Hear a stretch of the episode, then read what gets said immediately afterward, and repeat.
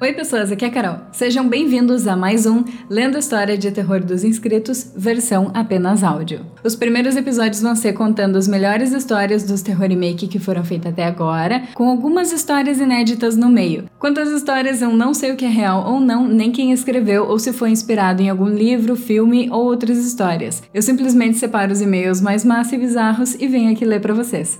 Chega de enrolar, vamos começar então. Creepypasta Manequins. Eu trabalhava como segurança no shopping, a alguns quilômetros de distância da minha casa. Vou contar sobre o caso que me fez desistir. Mais do que qualquer outra coisa, eu preciso da ajuda de vocês. Quero que vocês me digam o que devo fazer. Vou explicar a história, então repita a pergunta no final. Então, houve uma noite em que eu não estava trabalhando, apenas aproveitando minha noite de folga. Nada de ruim ou estranho aconteceu comigo naquela noite. Quando entrei no trabalho no dia seguinte, descobri que um homem havia sido encontrado morto na loja Old Navy, do andar de baixo. Eu sei o nome dele, mas por respeito vou chamá-lo de Anthony. Os trabalhadores ficaram obviamente horrorizados quando abriram as portas da loja de manhã e encontraram o corpo de um homem deitado no meio do chão da loja. Eles tiveram que fechar a loja o dia inteiro para que nenhum cliente descobrisse. O estranho é que não havia absolutamente nenhuma evidência mostrando o que exatamente aconteceu com ele. Quase tudo na loja parecia intocado. E não havia nada ao redor para indicar uma possível arma. Eles me pediram para olhar através das câmeras de segurança para ver o que aconteceu com ele, e eu concordei. Grande erro. Abri as filmagens de segurança da Old Navy e voltei para a noite anterior, por volta das 20 horas. Não vi nada por um tempo, mas fiquei sentado e esperei até ver o homem entrar. Por volta das 8h40, Anthony entrou. Havia poucas pessoas lá, porque o shopping fechava em 20 minutos. O gerente da loja viu Anthony e avisou sobre o fechamento. Anthony concordou e disse que ele só queria o banheiro. Ele desajeitadamente entrou no banheiro masculino, segurando nervosamente a área entre as calças. Avancei a câmera para frente e esperei ele sair do banheiro. Quando voltei a assistir, vi que ele estava desmaiado dentro do banheiro. Recuei alguns segundos e vi que ele estava encostado numa parede. Parecia que estava contando com isso como apoio. Ele deve ter adormecido em pé ou algo assim, porque caiu e bateu a cabeça na parede de cimento no caminho. Ele se nocauteou. Avancei rapidamente para a parte em que ele acordou. Fiquei um pouco zangado pelo pessoal da limpeza não ter chegado e checado os banheiros antes de fechar, mas não fiquei surpreso. Quando Anthony acordou, parei o avanço rápido e deixei o vídeo tocar. Nesse ponto, era cerca de 9h20. Ele provavelmente percebeu que estava desmaiado por um tempo, então se levantou. Ele esfregou suavemente o local da cabeça onde bateu na parede. Anthony correu para a seção principal da loja e parou rapidamente. A loja, assim como todo o restante do shopping, estava fechada. Isso significava que todas as luzes estavam apagadas e todas as portas estavam fechadas e trancadas. Anthony só podia ver a escuridão e nada mais. Ele estava trancado. Quando a sala fica totalmente escura por mais de um minuto ou dois, as câmeras mudam automaticamente para o modo de visão noturna, então continuei assistindo com facilidade. Anthony não tinha esse luxo, então começou a tocar as paredes para tentar encontrar algum tipo de interruptor ou lanterna que ele pudesse usar. De repente, ouviu-se um ruído alto, que parecia algo se movendo. As câmeras não são muito boas em captar som e até eu ouvi. Anthony entrou em pânico, mas tentou, não muito bem, permanecer calmo. Ele começou a tocar freneticamente as paredes para encontrar algo que pudesse ajudar. Ele finalmente sentiu algo saindo da parede e não pensou duas vezes antes de ligá-lo. Graças a Deus foi um interruptor de luz.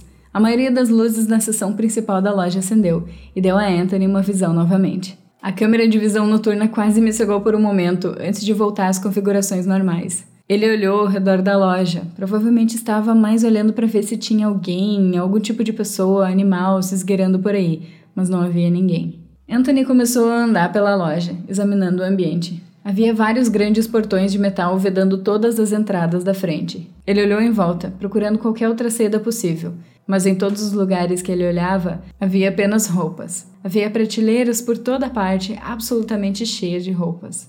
Então ele viu todos os manequins. Eu nunca gostei daqueles malditos manequins. Devia ter pelo menos 20 deles. Pareciam estar por toda parte, com os corpos posicionados de todas as formas, olhando em todas as direções com seus rostos sem vida. Corpos e acessórios de plástico. Eles poderiam te dar calafrio se você estivesse com muito medo. Eu sempre me perguntei por que as lojas começaram a usá-los em primeiro lugar.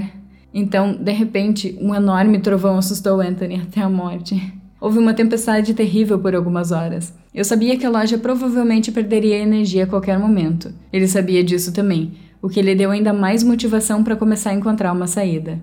Ele começou a caminhar até o outro lado da loja, procurando outras saídas. Mas no caminho, exatamente como eu previ, todas as luzes da loja se apagaram. Tudo voltou depois de alguns segundos, mas naquele breve momento de escuridão absoluta, eu podia ouvir algo se mover novamente. Isso significava que Anthony definitivamente também ouviu. Tem uma coisa que me incomodou, foi o fato de que as câmeras nunca desligaram. Se não houvesse energia, as câmeras deveriam ser desativadas e precisariam ser reiniciadas, mas elas permaneceram funcionando. Eu não entendi isso. Anthony caminhou até a parte de trás da loja, mas encontrou um monte de pequenos escritórios, sem saída. Quando ele se virou para voltar para a seção principal da loja, as luzes piscaram, então acenderam novamente. Anthony voltou à seção principal da loja e parou por um momento, ele olhou para todos os manequins à sua frente. Ele podia jurar que pelo menos cinco deles estavam virados para ele, e pelo menos dois deles estavam olhando direto nos olhos. Tenho certeza de que eles não estavam nessas posições antes, mas ele tentou não prestar atenção neles. Ele caminhou em direção ao suporte principal e começou a olhar através das gavetas. Eu presumi que ele estava procurando um chaveiro ou algo do tipo. As luzes se apagaram novamente, mas voltaram depois de apenas cinco segundos. Anthony olhou de volta para a loja. Ele olhou os manequins. Quase todos estavam olhando para ele, ou encarando de alguma forma. Seus rostos mortos e sem vida perfuraram a alma de Anthony. Eu podia sentir isso e eu estava apenas assistindo em total segurança. Alguns dos manequins haviam se movido, alguns dos seus braços estavam em posições completamente diferentes e seus corpos estavam começando a se moldar de uma maneira que somente um corpo humano podia. Alguns deles se afastaram completamente dos painéis em que estavam inicialmente expostos e pareciam estar se aproximando de Anthony. Ele começou a respirar muito rapidamente e ficar nervoso. Ele se afastou da mesa e correu de volta para o corredor estreito do banheiro. Ele provavelmente pensou que era um lugar mais seguro. Empurrou com força a porta, mas ela não se mexeu. Ele tentou empurrá-la novamente, mas não abriu. Pobre Anthony. Ele conseguiu sair do banheiro, mas não conseguia voltar. Bateu com força na porta com um punho, então novamente ficou escuro como breu. As luzes estavam apagadas pelo que pareceu uma eternidade. Definitivamente ouvi muitos passos se movendo pela loja. Orei para que Anthony estivesse se movendo ao redor deles e escapando da loja nesse exato momento. A luz voltou, as câmeras ainda estavam funcionando, e Anthony estava no mesmo local em que estava quando as luzes se apagaram. Nós dois ficamos terrivelmente assustados quando vimos um grande grupo de manequins lotando o corredor em frente a ele. Havia pelo menos dez deles, que estavam chegando em sua direção, como um bando de zumbis, mas seus rostos ainda permaneciam fixos em seu sorriso padrão. Anthony rapidamente procurou espaço no corredor. Os manequins estavam se aglomerando, e se ele não saísse de lá agora, os manequins iam encurralar ele e fariam algo com ele. A única maneira de evitá-los era voltando pelo corredor e fugindo de todos eles. Para fazer isso, Anthony teria que primeiro passar por cada um deles, e fez isso enquanto rezava para os céus para que as luzes não se apagassem enquanto ele estava lá. Então foi exatamente o que ele fez. Ele passou rápida e cuidadosamente em torno do enorme grupo de pessoas de plástico, e cada manequim que ele passava, eu rezava mais para que as luzes ficassem acesas. É estranho, eu realmente não tinha sentido esse tipo de sentimento antes. Eu nunca senti desde então. Era uma sensação de esperança e oração que ele passasse por cada manequim, embora eu soubesse exatamente como toda a situação terminaria. Só posso descrevê-lo como medo esperançoso. Acho que é o melhor que posso comparar. É quando você está assistindo um filme em que um personagem comete um grande erro. Então, da próxima vez que você assistir, reza para que o personagem tome uma decisão diferente, mesmo que você já saiba o que acontece e qual o resultado. Desculpe, estou divagando. Ele finalmente saiu do corredor e correu rapidamente para o lado oposto da loja e para longe da morte. Agora ele começava a recuperar o fôlego. Ele olhou em direção ao corredor do banheiro e viu as costas de todos os manequins. Eles ainda estavam de frente para aquele ponto na porta do banheiro onde ele estava. Nesse momento, nós dois sabíamos que os manequins só se moviam quando as luzes se apagavam. Enquanto as luzes permanecessem acesas, ele estaria seguro. No momento em que comecei a pensar isso, a escuridão cercou a tela mais uma vez. Dessa vez, tudo ficou apagado por mais tempo que antes. Eu contei. Dois minutos. Fiquei esperando o modo de visão noturna, mas ele nunca chegou lá. Inicialmente pensei que ele estivesse se mudado e encontrado um outro lugar seguro, mas isso seria estúpido. Os manequins sabiam onde ele estava, e mesmo que não soubessem, Anthony provavelmente tropeçaria e cairia sobre algo e o mataria ainda mais rápido. Então, De repente, eu apenas ouvi por um momento. Ouvi o ruído estático da câmera, mas não consegui mais ouvir a tempestade. Antes, eu ouvi o trovão e a chuva que caía no telhado do shopping, mas eu não conseguia ouvir mais nada. Isso não fazia sentido. Se a tempestade se foi, então como que a energia ainda estava desligada? Como que as luzes ainda estavam piscando? Por que as câmeras ainda estavam em perfeito estado de funcionamento? Então as luzes voltaram a acender. Anthony estava encostado em uma parede. Todos os manequins da loja estavam a meio metro de distância do rosto de Anthony. Todos os braços e pernas estavam estendidos para ele, e todos os olhos mortos estavam olhando para a alma dele. Quando as luzes se apagassem novamente, os manequins definitivamente fariam algo com Anthony. Bem, todos exceto um. Anthony não foi capaz de sair de sua posição, mas conseguiu ver a loja e viu um manequim solitário que estava longe dos outros. Eu também podia ver claramente esse manequim. Era uma mulher com um grande sorriso, cabelo loiro, curto e uma bolsa vermelha. Ela estava em um canto que era um pouco difícil de ver pelas câmeras, então eu poderia facilmente sentir sua falta se não estivesse procurando por ela. Ela estava de pé contra a parede, no lado oposto da loja. Ela estava com o braço estendido em direção à parede e seu dedo estava se preparando para tocar em algo, mas eu não conseguia ver o que era no começo. Mudei para outra câmera e aumentei o zoom. Viu que ela estava prestes a tocar. O dedo dela pairava diretamente sobre o interruptor da luz. A tempestade não estava fazendo as luzes piscarem. Foram os manequins. Anthony estava à mercê deles naquele momento. Ele olhou de volta para o rosto da mulher. Ela não estava olhando para o interruptor das luzes. Ela estava olhando diretamente para Anthony, com seu grande sorriso, como todos os outros. Seu estresse e ansiedade devem ter sido inimagináveis. Nada poderia se comparar a ser mortalmente encarado por um monte de bonecas enormes. Ele tentou gritar e dizer ao manequim não, mas ele sabia que não ia adiantar. É um maldito manequim. Eventualmente, Anthony desistiu de implorar e olhou direto para o dedo do manequim e esperou. A última coisa que vimos foi o pequeno dedo de plástico descer de vez. Então, a escuridão envolveu a tela. Escuridão e nada mais. Ouvi gritos e muitos movimentos. Eu queria desesperadamente saber o que estava acontecendo, mas ao mesmo tempo não queria saber o quanto ele estava sofrendo. Ouvi silêncio depois de um tempo. Dessa vez, o modo de visão noturna ativou, e a loja estava exatamente como parecia essa manhã. Ainda hoje não sei o que aconteceu com esse homem, e agora nem quero mais saber. Preciso que vocês me digam o que eu faço agora. Depois de alguns momentos assistindo a filmagem imóvel, eu apertei o botão e fiz o meu melhor para destruir todas as imagens daquela noite. Eu não poderia deixar ninguém saber. Saí e disse a todos que a tempestade cortou a energia das câmeras e elas não gravaram nada importante. E foi só. Devo voltar e dizer a verdade? Eu me sinto mal, deixando aquela loja com aqueles monstros ainda lá dentro. Apenas um grande motivo para eu não querer voltar e contar à polícia o que aconteceu. Quando o corpo de Anthony ficou sem vida no chão e os manequins voltaram às poses regulares da loja, um manequim ainda estava fora do lugar. A fêmea que desligou o interruptor da luz pela última vez. Ela estava fazendo sua pose apropriada, mas estava olhando diretamente para a câmera, diretamente para mim. Ela sabia que eu estava lá, ela sabia que eu estava assistindo. Agora, ela está me observando. Dia de noiva. Era para ser o dia mais feliz da minha vida. Eu estava linda, o vestido era de princesa, a maquiagem toda bem feita, o cabelo arrumado do jeito que eu sempre desejei, os sapatos lindos e delicados. Eu conheci o meu noivo John fazia apenas três meses, mas sabia que ele era minha alma gêmea. Um cara bacana, encantador e lindo. Decidimos nos casar por conta da loucura do momento. Eu ainda não conhecia a família do meu futuro marido, só que não me preocupei com isso. Como meus pais não aceitaram o meu noivado, achei melhor convidar só a família do meu noivo, que adorou a ideia imediatamente. Eram esses sua avó, mãe, pai, irmão mais velho junto de uma irmã mais nova. No começo achei estranho uma cerimônia tão pequena e simples, mas tentei não me importar. A cerimônia aconteceria numa casa no lago, que pertencia à família do meu noivo. Era primavera, as árvores cheias de flores e frutas. Estava tudo perfeito. O casamento foi realizado com um mestre de cerimônias escolhido pela família do meu noivo. Trocamos as alianças, fizemos nossos votos e demos nosso beijo apaixonado. Foi realmente mágico. Conheci a família do meu marido depois da cerimônia. Na minha percepção, a família de John era tão jovem e rica, todos pareciam eufóricos e ansiosos para algo. Eu também estava assim, afinal, era o meu casamento. Conversamos por algumas horas. Me fizeram diversas perguntas, outras até específicas, por exemplo, qual o seu tipo sanguíneo? Tem alguma DST? Achei muito inconveniente, mas respondi. Até que a irmãzinha de John disse que havia uma surpresa para mim dentro da casa do lago.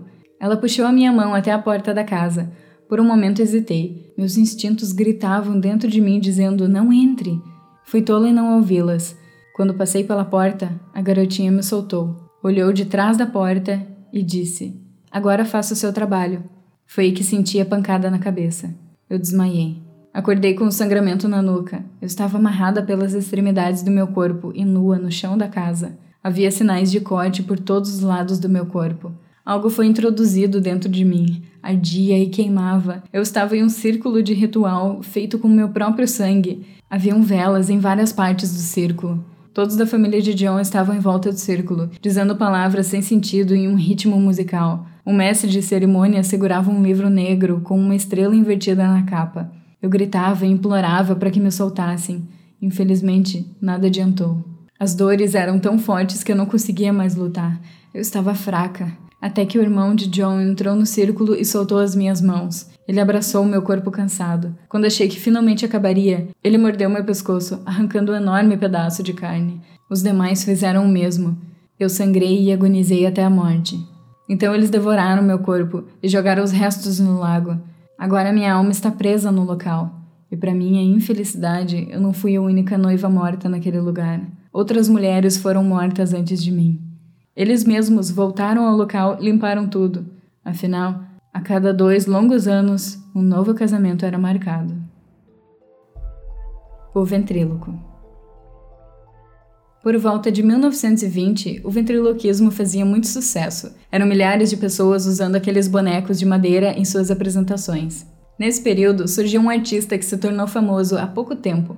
Seu nome era Matthew, um ventriloquista, cujo boneco, Pietro, representaria um menino de cerca de 8 ou 9 anos de idade. Matthew fez sucesso pois seu boneco Pietro era extremamente realista. As mãos pareciam humanas, com uma textura de pele aveludada, e a boca era muito expressiva.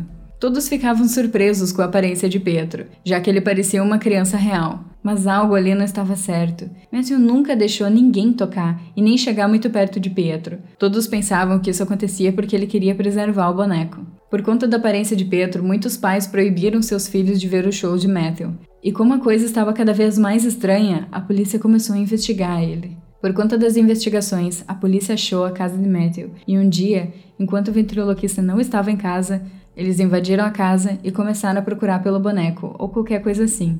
Até que um dos policiais achou uma caixa bem grande escondida embaixo da cama dele. Ao abrir, se depararam com o corpo de uma criança, coberta de cera. Aquele era o boneco. Aquele era Pietro. Uma criança morta, com cera em volta de seu corpo. 26 de 12 de 2015. Querido diário, de novo meu irmão gêmeo está me ignorando. Eu pensei no começo que era só uma de suas brincadeiras idiotas, mas ele está assim desde ontem. Natal foi ontem. Eu e minha mãe sempre fazemos bolo de carne para ceia todo ano. Minha tia Rita faz a maionese, meu avô o pudim. Minha avó arruma as luzes e a árvore. Sempre fazemos uma bagunça, mas esse ano foi diferente. Ninguém se reuniu. Minha mãe estava triste. Tentei animá-la, mas não funcionou. Foi aí que notei que todos estavam me ignorando. Eu já estava começando a ficar brava, mas acho que é pelo que fiz no sábado. Eu já falei sobre o acidente? acho que não. No sábado, como era véspera de Natal, eu queria sair com os meus amigos. Meus pais não deixaram, então eu peguei o carro deles escondido e fui buscar os meus amigos. Voltando da festa, estávamos todos bêbados, mas eu, como desmiolada que eu sou, dirigi mesmo assim. Me lembro de estarmos na estrada e estava vindo na nossa direção um caminhão fora da pista. Perdi o controle do carro e bati no muro de uma casa. Quando acordei, estava no meu quarto, no Natal. E foi isso. 27 de 12 de 2015. Querido diário, eu estou de férias, passei direto. Já o meu irmão, aquele burro, ficou de recuperação. Deve ser por isso que ele está com aquela cara deprimente. Meu único companheiro é o Bob, meu labrador. Ele é o único que não me ignora. Ele está velhinho, mas ainda gosta de brincar comigo. Nossa, que estranho, acabei de perceber que não comi o dia inteiro. Mas, por incrível que pareça, não estou com fome. 28 de 12 de 2015 Querido diário, eu realmente não estou muito bem esses dias, eu tô meio cansada, sei lá, não pareço muito bem. Mas enfim, não vou morrer, né? Como estava um TED em casa, decidi ir para casa da Emily. A mãe dela não gosta de mim, mas sempre que eu quero falar com ela, joga uma pedrinha na janela. Fiz isso, mas ela não apareceu. Vi sua mãe saindo de casa, então me escondi atrás de uma lixeira. Ela estava indo falar com o seu José, o vizinho dela. Escutei que Emily estava no hospital. Fiquei preocupada, mas eu não tinha o que fazer, eu não podia ir até o hospital, mesmo que quisesse, porque eu não sou da família. E eu teria que ir conversar com os meus pais, mas eles estão tão bravos comigo, então fui para casa triste. Quando estava do outro lado da rua de minha casa, vi o meu irmão saindo e resolvi segui-lo. Ele passou em uma floricultura e comprou um buquê de flores. Não entendi muito bem, mas o segui mesmo assim. Foi quando vi entrando em um cemitério. Fiquei meio chocada. Ele não é de visitar a vovó, mas achei super fofo. Entrei um pouco depois dele. Ele estava parado logo na entrada, de frente para um túmulo. Depois disso, tudo o que aconteceu esses dias fez sentido. Aquele era o meu túmulo. A garota da foto. Certo dia, um garoto chamado Johnny estava na escola, tendo sua última aula do dia, a de biologia. A aula estava bem chata então ele ficava olhando para a janela como distração. Uma dessas olhadas, ele avistou uma foto. Ele esperou a aula acabar e foi correndo pegar aquela foto. Nela tinha uma garota, muito linda. Ela estava sorrindo e fazendo um sinal de V com os dedos. Ele ficou fissurado naquela garota resolveu tentar achar ela, para devolver a foto. Ele foi na coordenação perguntar se ela era matriculada, mas não. Então ele resolveu ir em todas as outras escolas da cidade para tentar descobrir. Nada feito. Ela não estava matriculada em nenhuma escola. Cansado, ele resolveu ir para casa e foi direto para a cama e adormeceu. Johnny acordou umas 11 horas da noite com um barulho na janela. Era um som de uma unha arrastando no vidro. Ele se levantou da cama e avistou do outro lado da rua a menina da foto. Ele saiu correndo para encontrar ela, e no momento em que ele estava indo atravessar a rua, um carro atropelou o garoto. O corpo sem vida do menino foi parar a quase dois metros de distância do impacto, ao lado da foto da garota sorridente que agora estava com três dedos levantados. O hotel. Kate e Liam eram um casal. Adoravam viajar para vários lugares diferentes e também conhecer pontos turísticos, lugares normais até lugares que diziam ser assombrados. Isso os deixava ainda mais curiosos e ansiosos, já que amavam esse tipo de aventura. Um amigo do casal disse que na estrada mais longa em direção à cidade vizinha continha um hotel, onde todos diziam que era bizarro e de arrepiar os pelos do corpo. Isso os deixou curiosos e com uma enorme vontade de conhecer, registrar o momento e mostrar para todos como era, já que nunca foi visto foto ou nenhum vídeo sequer do lugar. Na manhã seguinte, o casal já estava de malas prontas e já estavam dentro do carro, indo em direção ao hotel, que de certa forma ficava um pouco longe, mas não se importavam com isso. Afinal, seria uma experiência nova para os dois, seria um momento de aventura, talvez? Assim que chegaram no tal hotel, eles olharam bem como era por fora e até tiraram várias fotos. Era uma aparência bem antiga e parecia estar abandonado. Por fora não estava nem um pouco bem cuidado, mas mesmo assim eles decidiram sair do carro e entrar no pequeno prédio. Quando fizeram isso, acharam mais estranho ainda, já que por dentro o hotel parecia em perfeitas condições, totalmente diferente do que apresentava estar por fora. As paredes pareciam ter sido pintadas recentemente e o papel de parede recém-colocado. Os móveis de madeira todos polidos e com verniz novinho em folha, cadeiras e poltronas novinhas e bem cuidadas, e com um aroma de novo, tapete limpinho e sem nenhum rastro de sujeira, e plantas novinhas e bem cuidadas. Liam. Esse hotel não parece ser abandonado, pelo menos não por dentro. Kate. Certeza que Alan não nos deu o endereço errado? Liam. Bem, se ele deu ou não, não vamos desperdiçar essa viagem. Vamos ficar aqui essa noite e depois voltamos para casa amanhã pela manhã. A mulher afirmou, e esperaram para ver se alguém aparecia no local, mas parecia que não tinha ninguém. Então Leon tocou algumas vezes no sino de mesa, que possuía em cima do balcão. Mesmo assim, ninguém apareceu para atendê-los. Cansados de esperar, o casal decidiu explorar o hotel, conhecer melhor tudo que tinha por ali e tirar mais fotos e fazer algumas gravações. No momento em que se separaram, Kate jurou ouvir passos e uma pequena corridinha, qual pensou ser de uma criança, e logo seguiu aquele som, até chegar em uma salinha onde continha vários brinquedos antigos, mas em perfeito estado. Uma televisão antiga, algumas cadeiras, parecia ser uma sala onde as crianças podiam brincar. Já Liam encontrou um espaço no qual pensou ser uma sala para adultos relaxar e aproveitar o tempo. Continha uma estante de livros novinhos e alguns antigos também, uma televisão antiga e várias cadeiras. Algo bem simples, mas bonito. Assim que os dois se deram conta de que estavam longe um do outro, foram tentar se encontrar, até escutar a porta de frente se fechar e o som do sino da mesa ecoar pelo local o que os assustou, e assim foram ver o que era. Avistaram um senhor de preto sentado em uma das poltronas, lendo o jornal, com seu rosto quase todo coberto por um enorme cachecol, mesmo que não estivesse frio. Os dois se entreolharam meio assustados e ficaram mais pertinho um do outro, enquanto o senhor se mantinha imóvel, até sua voz rouca, sombria e um tom meio perverso quebrar aquele silêncio constrangedor. Não deveriam ter vindo aqui. Esse lugar não é para vocês. Como assim? Quando que o senhor entrou aqui? E por que não tem ninguém na recepção ou sequer algum hóspede? Deveriam ter ido embora enquanto tinham a chance. Curiosos assim não se dão bem aqui. Me perdoem, mas Agora vocês pertencem a esse lugar. Espero que gostem do jantar. Será servido em breve.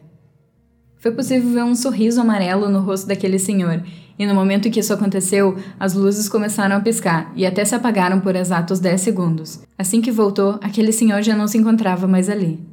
Liam e Kate tentaram abrir a porta de entrada, mas foi em vão. Então a única forma que acharam para sair dali era pela janela. Liam então pegou uma cadeira que tinha próximo de si e arremessou com força contra a janela, mas ela não se quebrou. Ficou intacta e sem nenhum arranhão.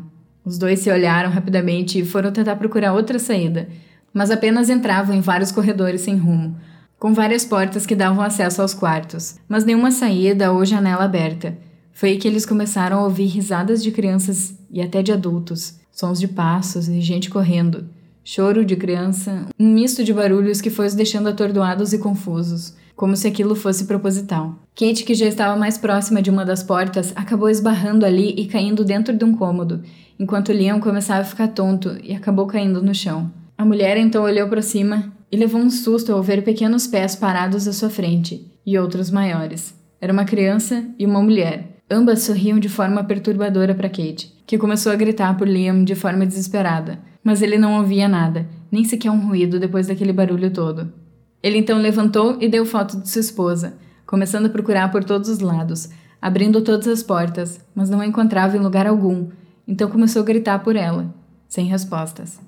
Lian já estava em total desespero, pensando no pior que podia ter acontecido com ela. Várias coisas se passaram em sua cabeça no momento, e isso o deixava ainda mais assustado e preocupado, até começar a ouvir sons de algo pingando no chão. Parecia vir de um lugar parecido com uma cozinha, que era o local em que estava mais perto. Então, meio receoso, ele decidiu seguir o som e se arrependeu amargamente disso. A cena que ele não queria ter visto era horrível e perturbadora demais. O corpo, agora sem vida, de Kate estava pendurado no gancho de carnes.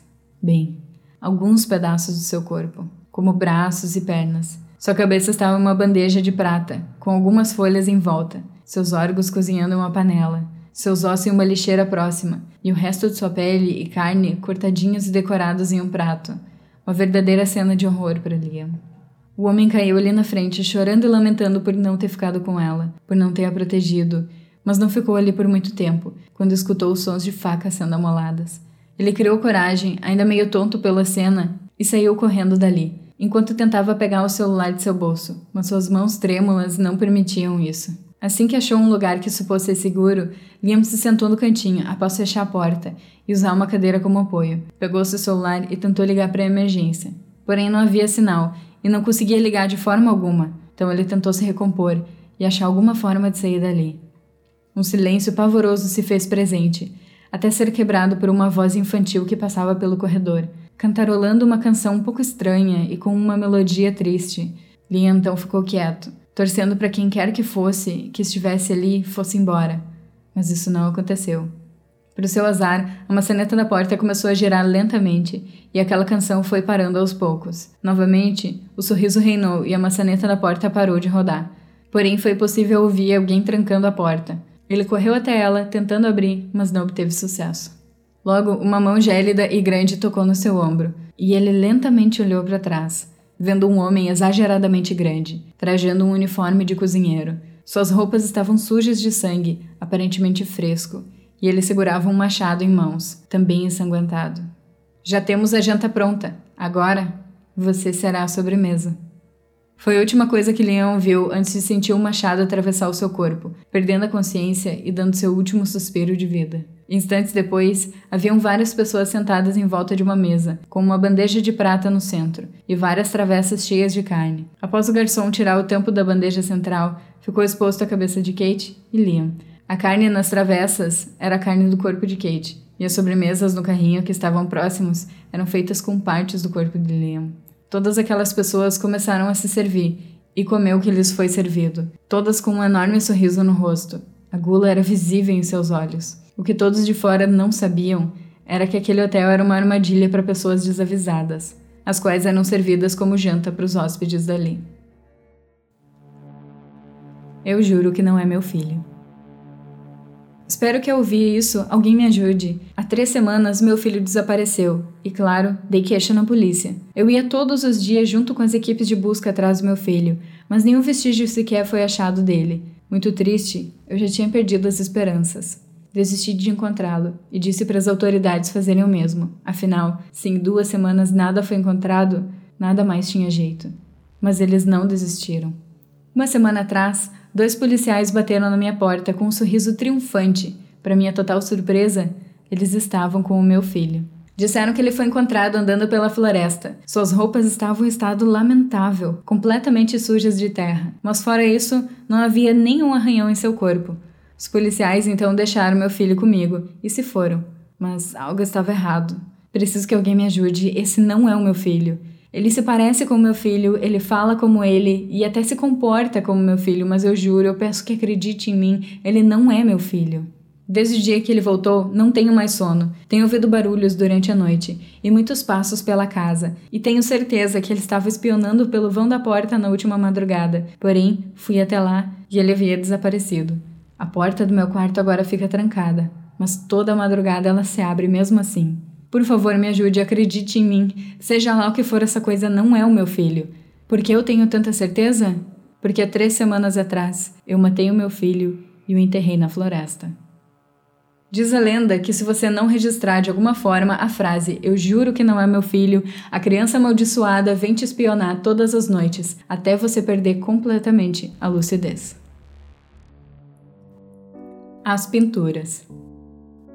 Venho de uma família grande, porém dividida por todo o estado. Era meio do ano. Fomos fazer uma visita para uma das tias de minha mãe, que morava na serra. Quando chegamos, tivemos uma péssima surpresa. Uma delas estava doente. Em menos de três meses estávamos morando lá, naquela casa enorme, antiga e meio sombria.